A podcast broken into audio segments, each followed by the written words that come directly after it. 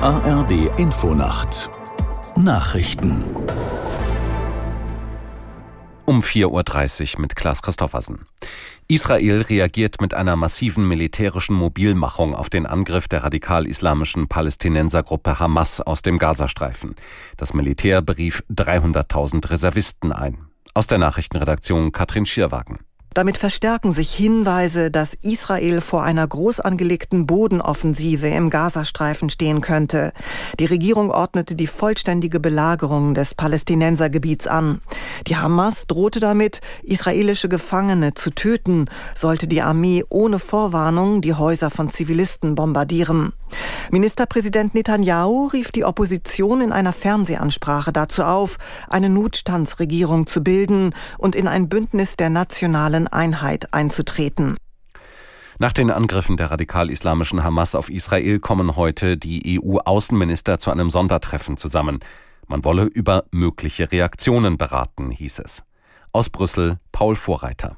Die 27 EU-Außenministerinnen und Minister wollen ihre nächsten gemeinsamen Schritte bei einem außerordentlichen Krisentreffen abstimmen. Es soll im Hybridformat stattfinden, also teils online und teils persönlich in Maskat im Oman. Der Standort ermögliche auch, so die Kommission, Personen einzubinden, die womöglich weiteren Einfluss auf die Hamas haben.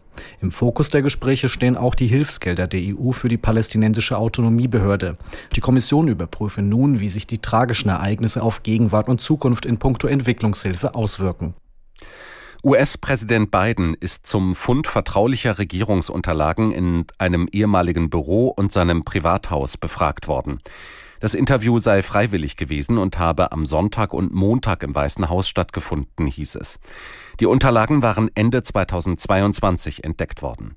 Sie stammen aus der Zeit, als Biden Vizepräsident unter Obama war. Das US-Justizministerium setzte einen Sonderermittler ein, um den Fall zu untersuchen.